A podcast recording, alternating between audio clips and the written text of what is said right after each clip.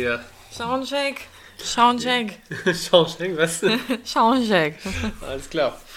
Willkommen zurück. Ja, Nochmal mit Fanta Korn. ja, Judy und ich honkern uns wieder ein. Ja.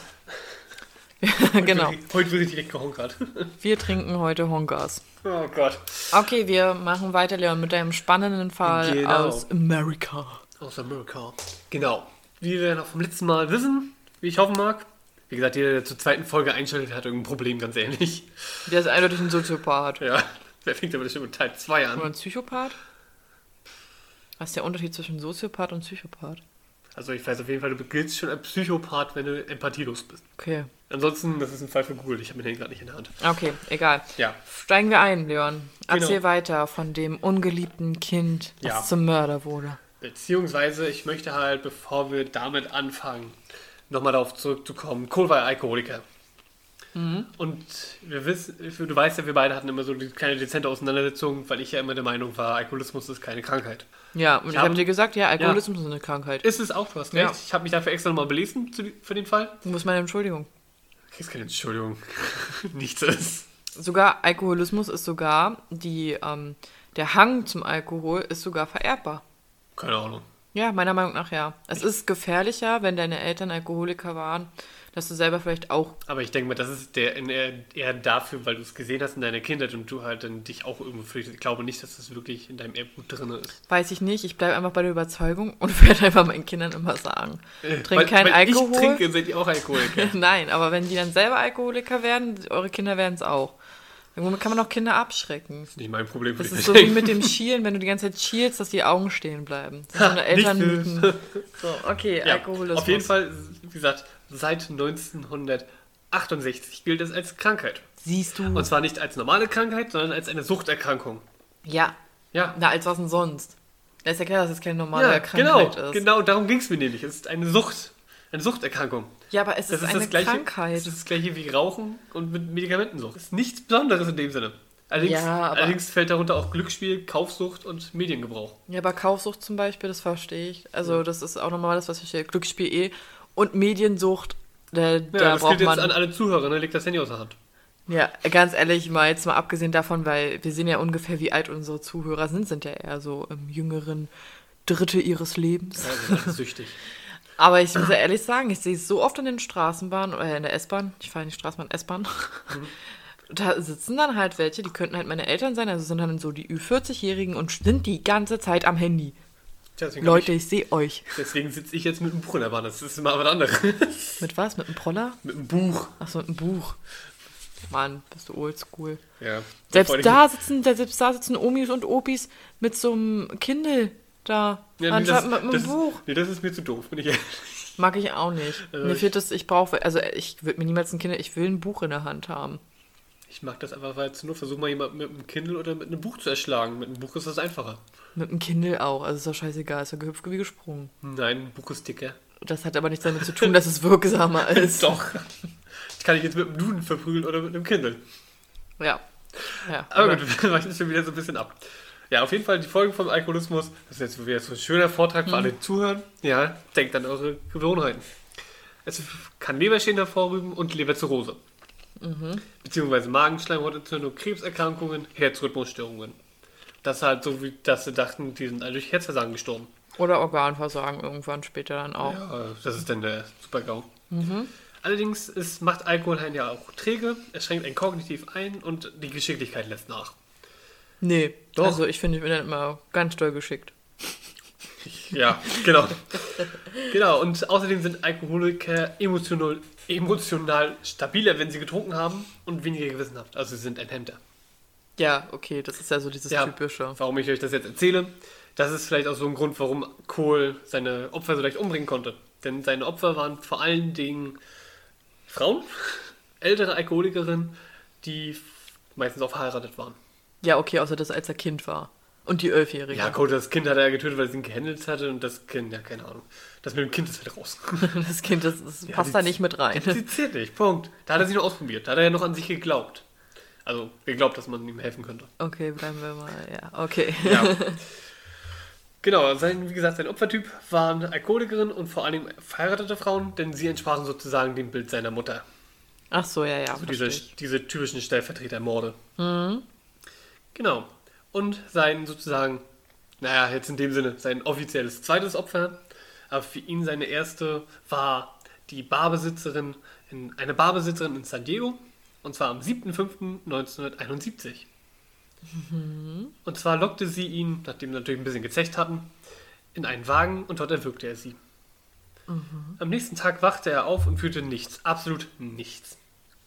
Okay. Und ja, damit verbrachte er halt den ganzen, beziehungsweise den ganzen Tag, also seinen Geburtstag vor allen Dingen, damit die Leiche zu begraben. Die hat am gleichen Tag Geburtstag wie ich. 7.5. Aber ich dachte einen Tag später. Ach so. Er ist auch Stier. Oh mein Gott. Ja, das, Ja, jetzt, jetzt zeichnen sich Muster.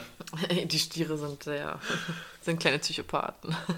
Auf jeden Fall, er sagte damals auch, er hat sich an dem Tag gefühlt wie an jedem anderen beschissenen Morgen. Könnte ich sein. Ich wollte gerade sagen, so jeden Montagmorgen, ne? Nein, aber okay.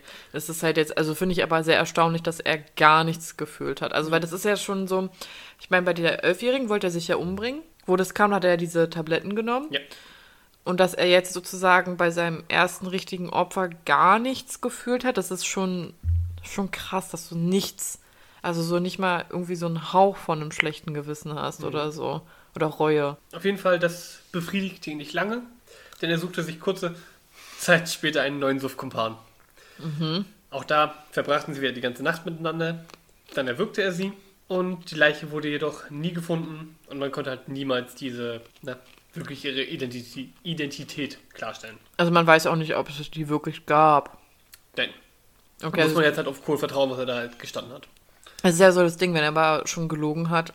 Weißt du, früher bei, dem, bei der Begutachtung hat er ja auch gelogen. Meinte halt so, ja, hatte eine glückliche Kindheit. Also viele lügen hier dann halt auch generell und machen, sagen ja dann auch, ich hatte eine ganz schlimme Kindheit, damit sie Mitleid erregen können. Ja. So, ne?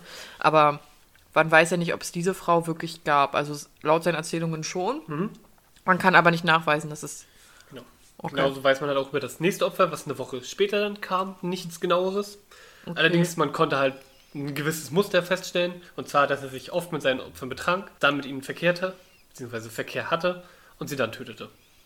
Okay, obwohl er ja eigentlich so eine sexuelle Störung so komisch Genau. hat. Also er war ja irgendwie so komisch. Ja.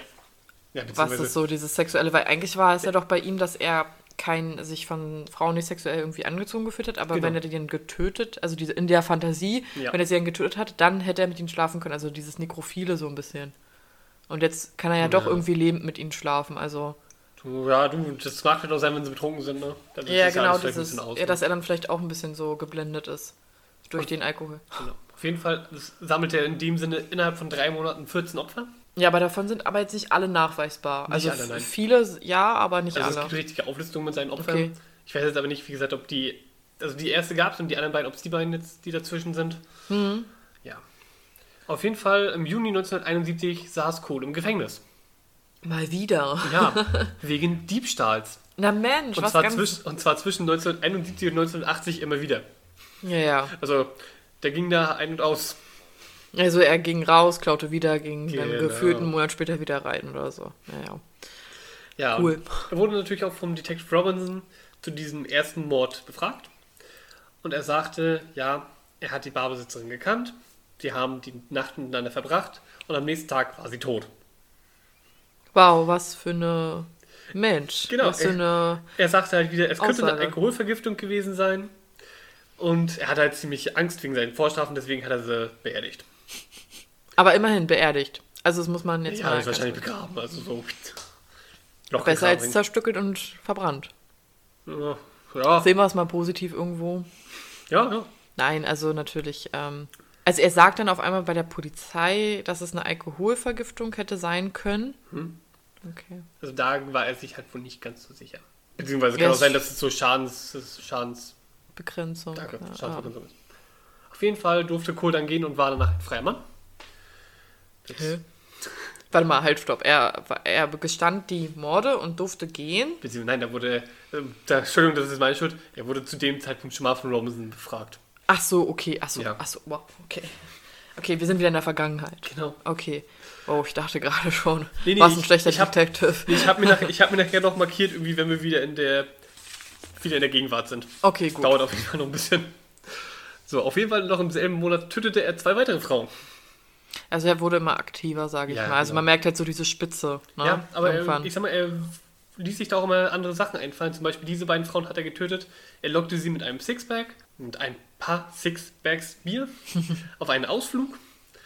Und als sich sozusagen die eine in den Wald zurückzog, um sich zu erleichtern, hatte die erste erwürgt.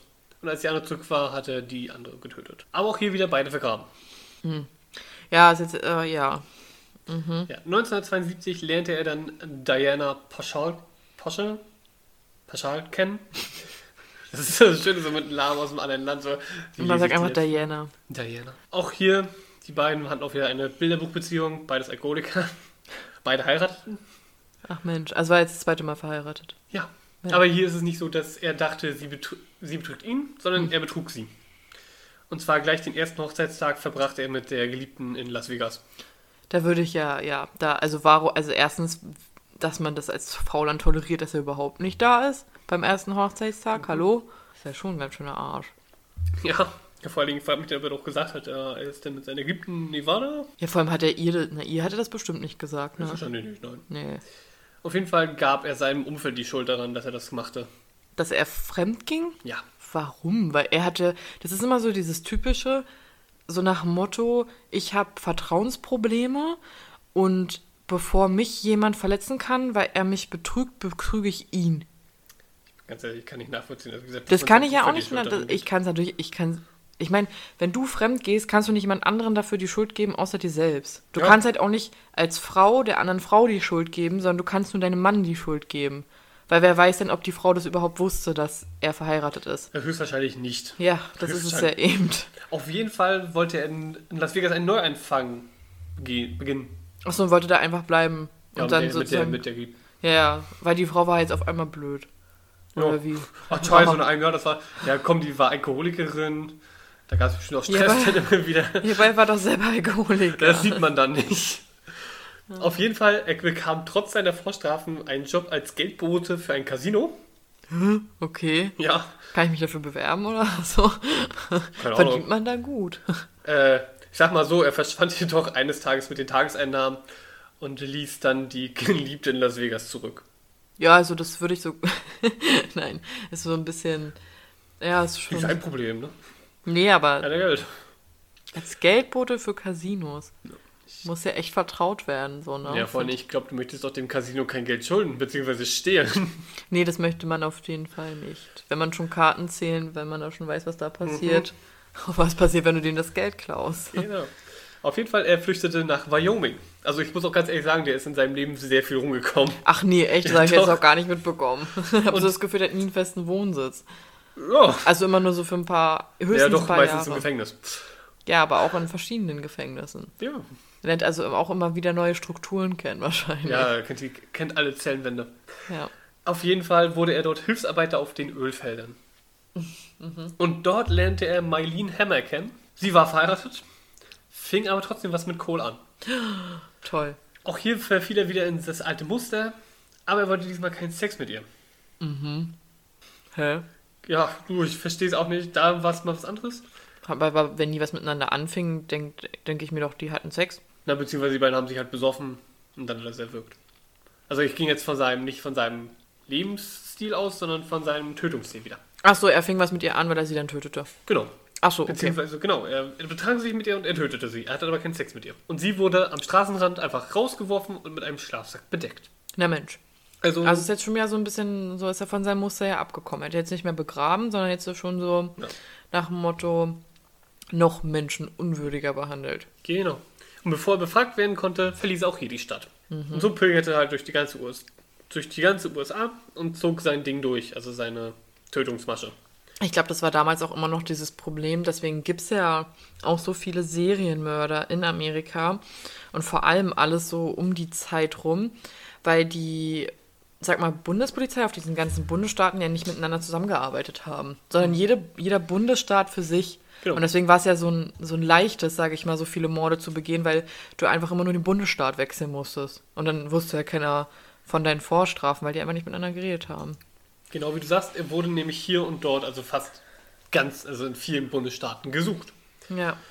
Ja, und am 24.11.1977, das war der Tag nach Thanksgiving, wachte Cole mal wieder aus einem Rausch auf und sah in seiner Badewanne, in so einer kleinen, einer kleinen Wohnung in Oklahoma City, eine tote Frau. Also war er wahrscheinlich so im Rausch, dass er sich jetzt, sag ich mal, dann halt diesen Filmriss auch so ein bisschen Ich wollte hatte. gerade sagen, der war so, der war so hackedicht, denke ich mal einfach.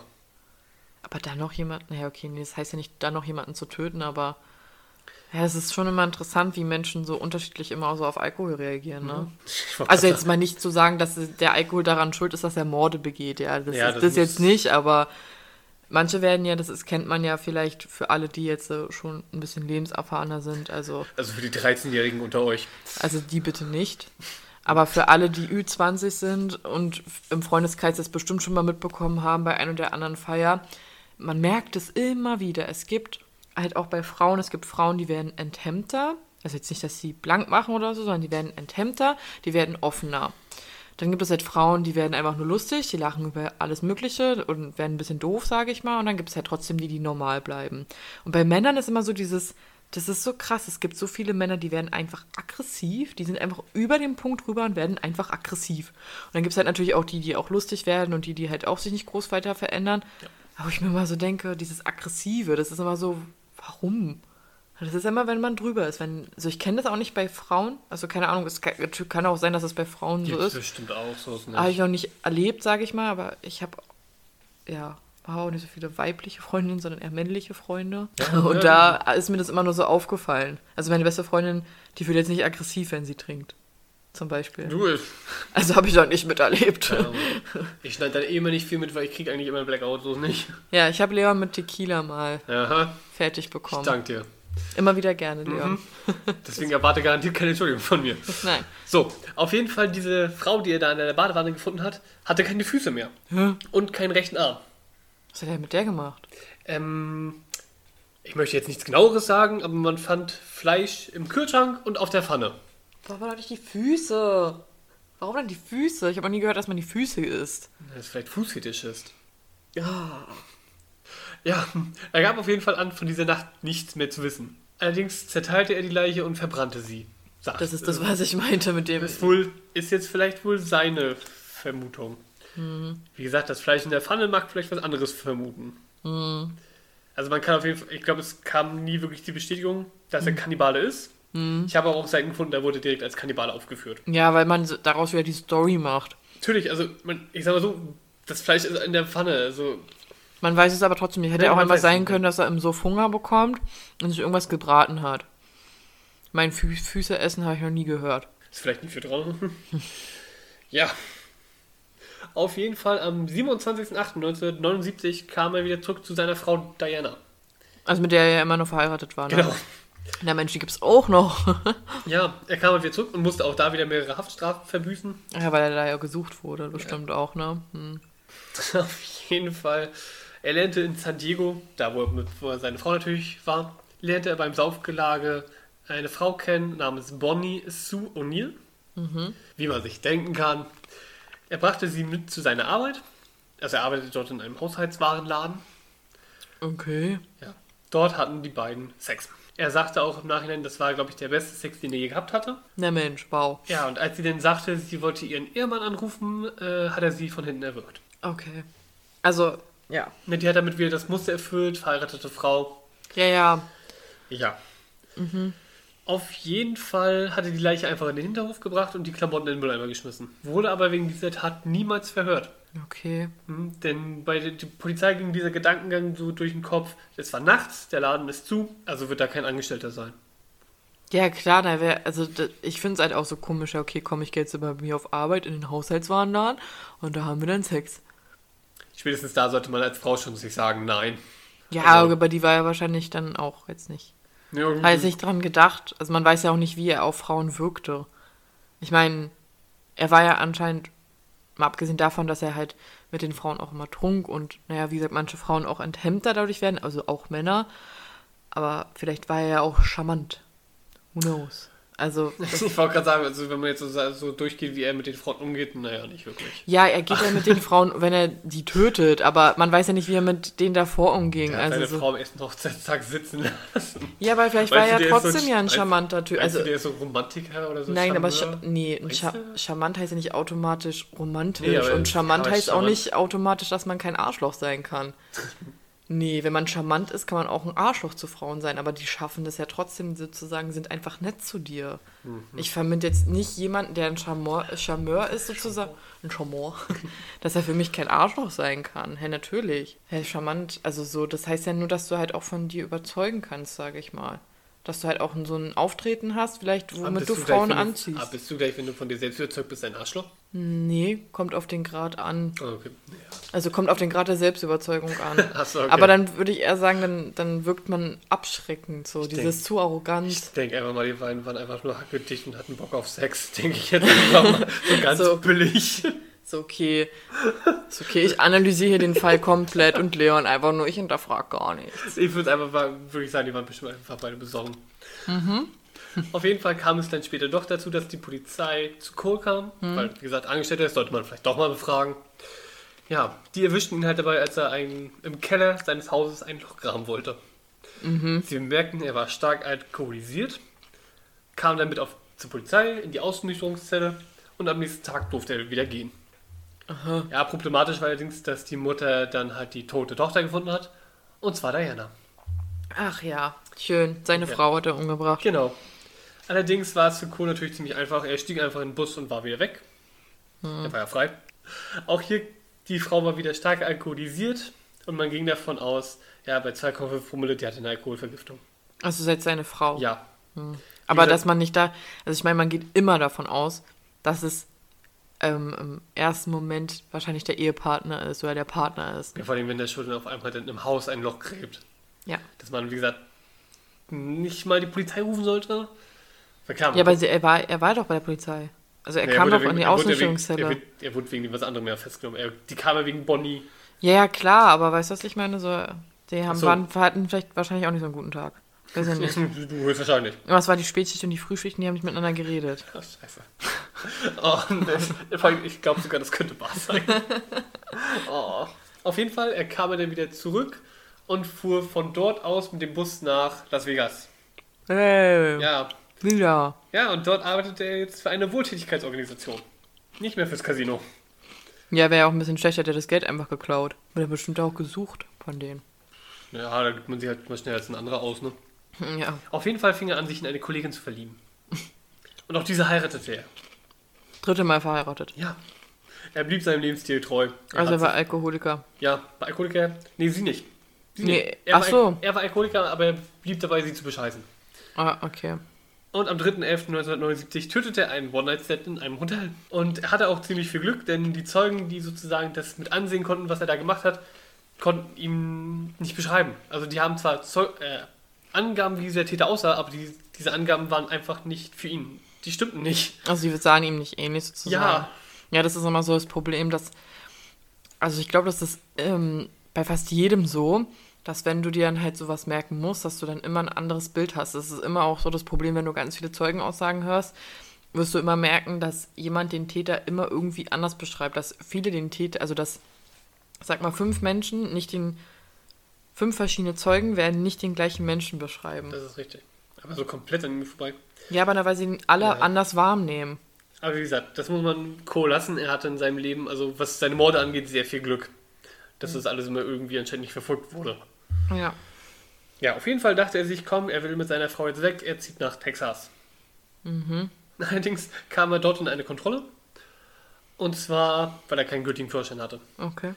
Und dabei ist es eigentlich in Amerika so, also hier in Deutschland kriegst du dann sofort ein Verfahren wegen Fahrens- und Fahrerlaubnis. Ja. In Amerika kriegst du eine Verwarnung und das war's. Allerdings Na wurde, wurde er in Texas wegen Unterschlagung gesucht. Okay, und wurde dann halt gleich festgenommen. Genau, er kam in eine forensische Klinik und zwar in Springfield, Missouri. Ach, er wurde auch gleich wieder untergebracht. Ja, genau. Okay. Er sollte halt durchgecheckt werden.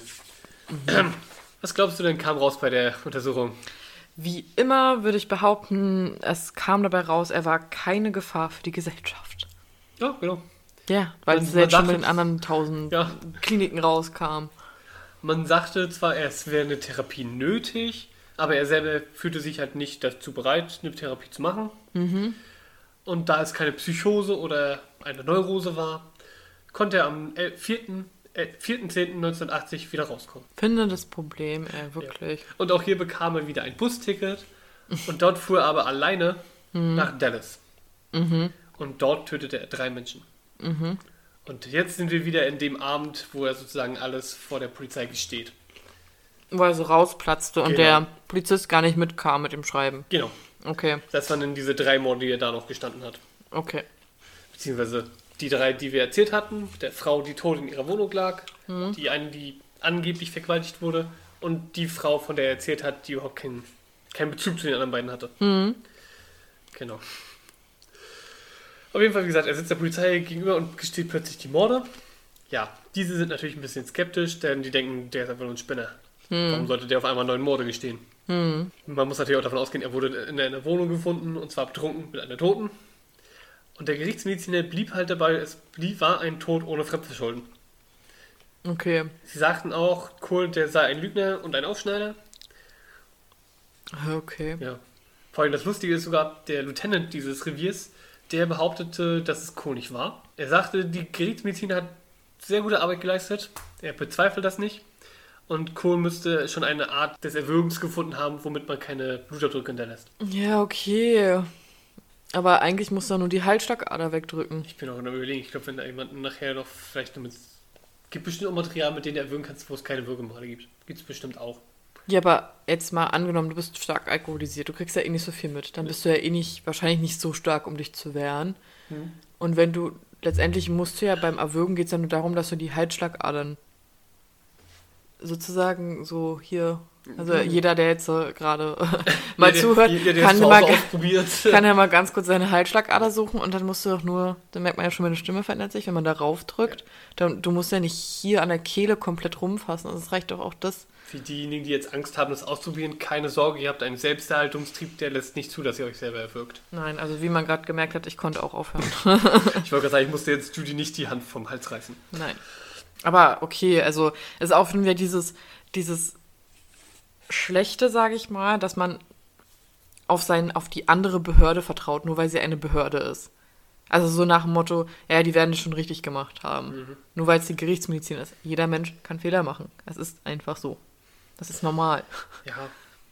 Allerdings, das ist jetzt zum Beispiel auch so eine Sache, die ich nie verstanden habe. Auch wenn der Lieutenant gesagt hat, er kann es nicht gewesen sein, gab es trotzdem diesen Prozess wegen der drei Morde gegen ihn.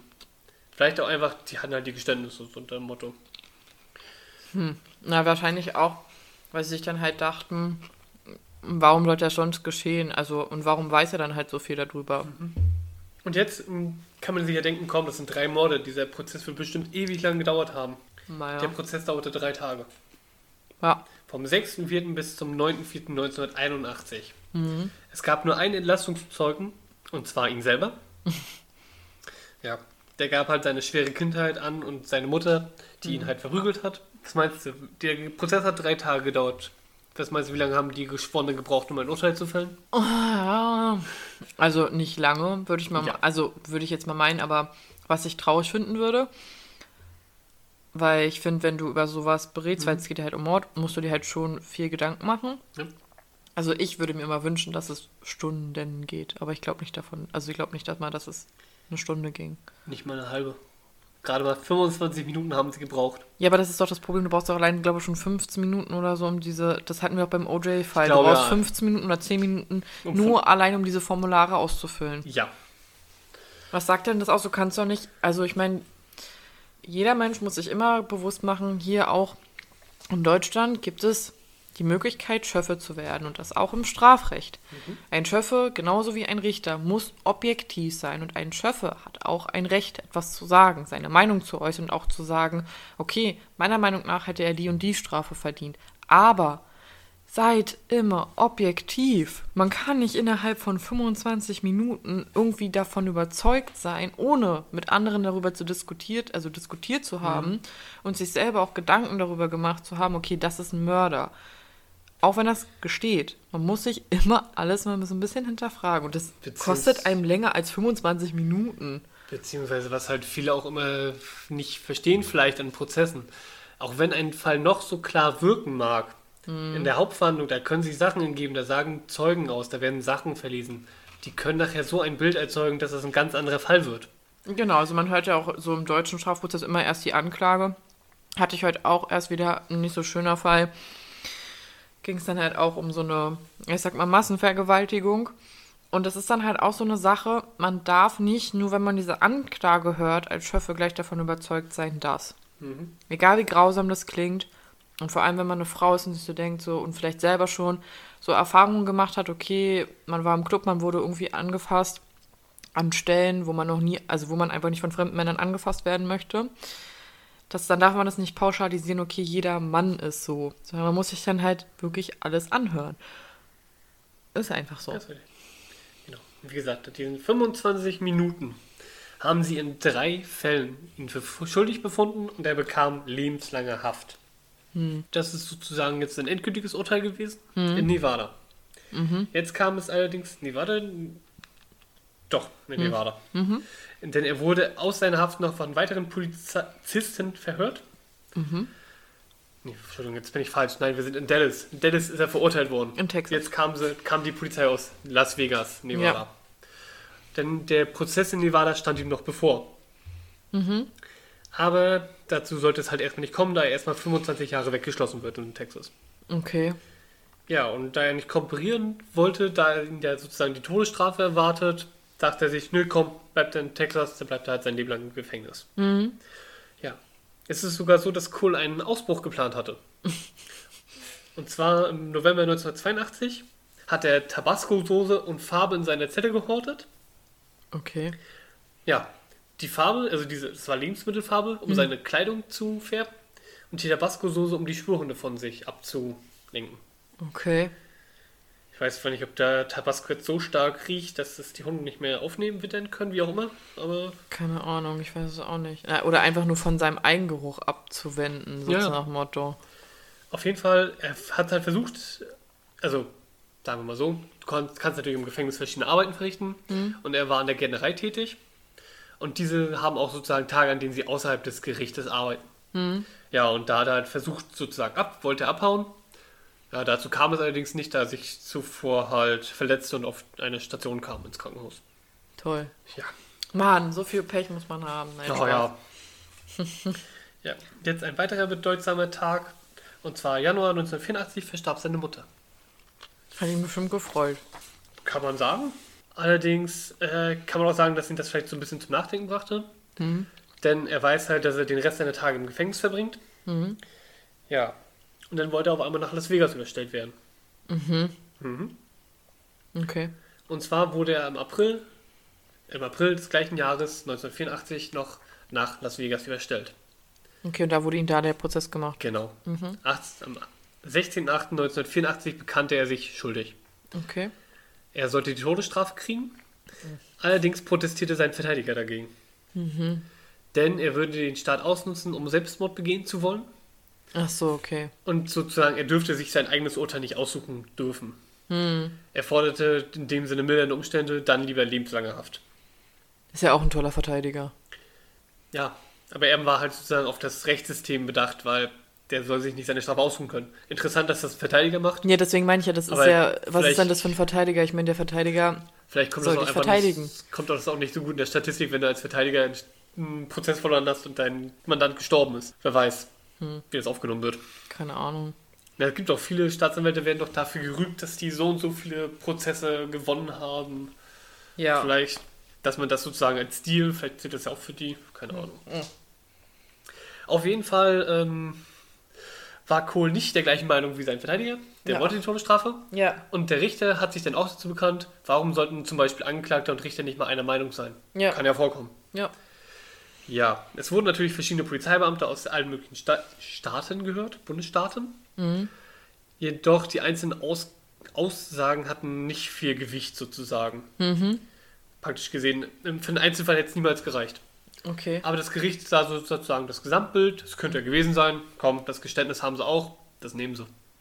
Okay, ja, ja. Wow. Also, Also im Endeffekt, das war so ein Prozess, der, ein richtiges Medienfest höchstwahrscheinlich. Ja, ja, und dann auch nicht so wirklich so beweissicher. Ich meine, würde da halt jemand irgendwie ein Rechtsmittel einlegen, würde das Ding halt platzen. Mhm. So, weil es halt einfach für mich nicht beweissicher klingt, Genau. dass das war. Ja, und Coates letzte Worte ans Gericht waren sozusagen ein Appell. Ich habe jetzt allerdings nur sozusagen sinngemäß, was er gesagt hat. Ich habe leider kein Zitat. Und zwar, dass sie ihn verurteilen, also ihn zum Tode verurteilen sollen. Ansonsten ist er in fünf Jahren wieder draußen und macht weiter. Was natürlich komplett gestunken und gelogen ist. Ja, der, natürlich, Der wäre nicht rausgekommen. Ja. Aber sozusagen vielleicht auch, um auf die Leute im Publikum so ein bisschen Eindruck zu machen. Hm. Oder er hat seinen nächsten Ausbruch geplant. Who knows? Ja, Oder er nimmt einfach die Häftlinge, die Mithäftlinge. Äh, kann auch sein, ja. ja. Auf jeden Fall kommen wir jetzt zum letzten Tag, und zwar den 6.12.1985. Dort wurde Cole nämlich hingerichtet. Hm. Und zwar durch eine Giftspritze. Er hat die Woche zuvor, also vor seiner Hinrichtung, damit verbracht, seine Biografie zu schreiben. Und noch am Tag, an dem Cole hingerichtet wurde, trat der Staatsanwalt, trat der Staatsanwalt vor das Mikrofon und sagte, es war für mich sehr befriedigend zu sehen, dass unser System effektiv funktioniert. Ähm, So fail. Entschuldigung. ich bin der Meinung, diese Aussage kann man jetzt äh, sehen, wie man möchte. Das ist natürlich so America first, ne? Make America great again. Das war's. Ja, das, das war mal. Wir haben jetzt Joe Biden, also wir vor allem. Ja, Okay, ciao. Ja, Amerika hat jetzt Joe Biden. so So. unter dem Motto, das amerikanische Rechtssystem, es funktioniert. Ja. Hat zu dem Zeitpunkt ja nicht. Also und deswegen auch nochmal, nur mal zu sagen, ihr wisst, Leon und ich sind gegen die Todesstrafe und das ist für mich noch mehr ein Grund, gegen die Todesstrafe zu sein. Ich verstehe nicht, warum Menschen lieber den Tod eines anderen Menschen wollen, als zu sagen, okay, du bleibst für immer in deinem Gefängnis sitzen. Und genau das wollte er ja nämlich nicht. Warum sollte man diesen Menschen davon, also sag ich mal, auch erlösen? Und warum sollte man sich auf das Niveau herabbegeben? ja Man, also erstens weiß man gar nicht, wie viele Menschen er getötet hat. Man kann ihm das gar nicht richtig nachweisen. Man weiß ja auch nicht mal, ob er die eine Frau wirklich getötet hat, weil ja da Herzversagen wirklich also diagnostiziert wurde. Kein, anscheinend keine Würgemale. Wie gesagt, ich bin der Meinung, ich weiß es nicht, ich habe noch nie Menschen erwürgt. Äh, ich weiß nicht, ob man das hinkriegt, jemanden ohne Würgemale sozusagen das heißt ja nicht zu erwürgen, aber sozusagen die Luft wegzudrücken. Ich meine, bei einem gewissen Alkoholpegel, vielleicht war die auch schon gar nicht mehr ansprechbar. Da ist es vielleicht dann auch nicht mehr, also ist es Du. vielleicht noch einfacher. Man weiß es nicht, aber so eine Aussage finde ich schon schlecht. Weil es ja genau eher zum Gegenteil eher hinging. Also sie haben ihm genau das gegeben, was er wollte. ja. Er hat sozusagen den einfachen Ausweg gekriegt, wie du meintest. Genau, und ich finde das, das, ich finde das schlimm.